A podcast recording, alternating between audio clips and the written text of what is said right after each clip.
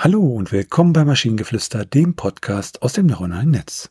In jeder Episode stellen wir eine Geschichte vor, die nicht von einem Menschen, sondern von einer Maschine verfasst wurde. Und damit kommen wir zu unserer heutigen Geschichte über die Badeschaumverschwörung. Es war ein sonniger Tag im Sommer, als Greta zum ersten Mal das Gefühl hatte, dass irgendwie was nicht stimmte.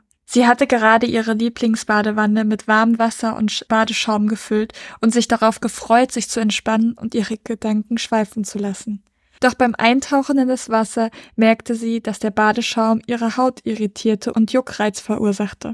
Sie beschloss, die Packung des Badeschaums genauer anzusehen und bemerkte dabei, dass auf der Rückseite ein kleiner Hinweis auf mögliche Hautirritation zu finden war.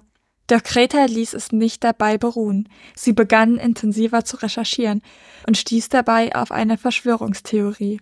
Es hieß, dass verschiedene Hersteller von Badeschaum absichtlich Zusätze und Chemikalien in ihre Produkte mischte, die bei empfindlicher Haut zu Juckreiz und Reizungen führen. Der Grund dafür sei, dass diese Hersteller auch Medikamente gegen Hautprobleme herstellten und somit von den Problemen profitierten, die sie selbst verursachten. Greta konnte es kaum glauben, doch je mehr sie sich mit dem Thema beschäftigte, desto mehr Anhaltspunkte und Beweise fand sie.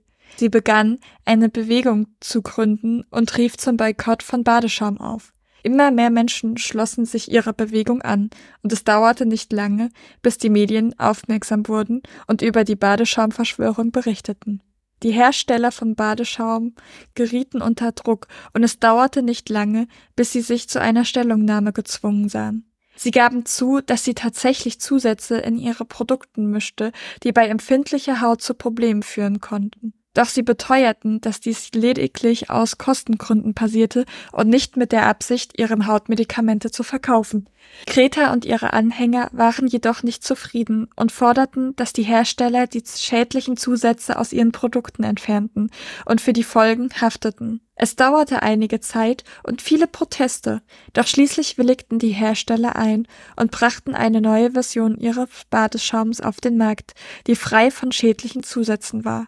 Greta hatte es geschafft, etwas zu verändern und die Welt ein kleines Stückchen besser zu machen. Und wer weiß, vielleicht würde ihre Bewegung auch andere Verbraucher dazu animieren, genauer hinzusehen und sich für ihre Rechte einzusetzen. Ja, die Geschichte ist ganz okay. Äh, ich frage mich die ganze Zeit, ob Greta reich ist weil sie hat ihre Lieblingsbadewanne mit warmem Wasser und Badeschaum gefüllt. Das heißt für mich, sie hat auch noch andere Badewannen zur Verfügung. Und die, das war der einzige Gedanke, der mich im Laufe der Geschichte wirklich beschäftigt hat.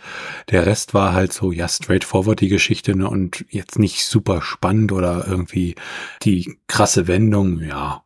Vielleicht wohnt ja auch Greta einfach nur in einer WG mit 15 Leuten und die haben halt drei Badezimmer. Oh. Das ist auch möglich. Aber ich finde, ich fand das so lustig, äh, dass die, die, die Badeschaumhersteller beteuerten, dass dies led lediglich aus Kostengründen passierte und nicht mit der Absicht, ihre Hautmedikamente zu verkaufen.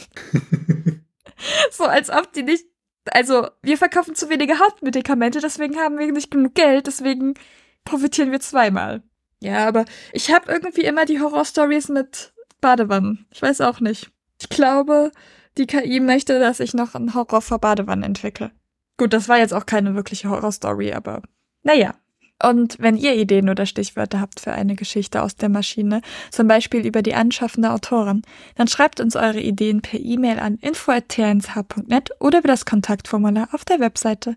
Bis zur nächsten Episode von Maschinengeflüster. Bye bye. Tschüssi.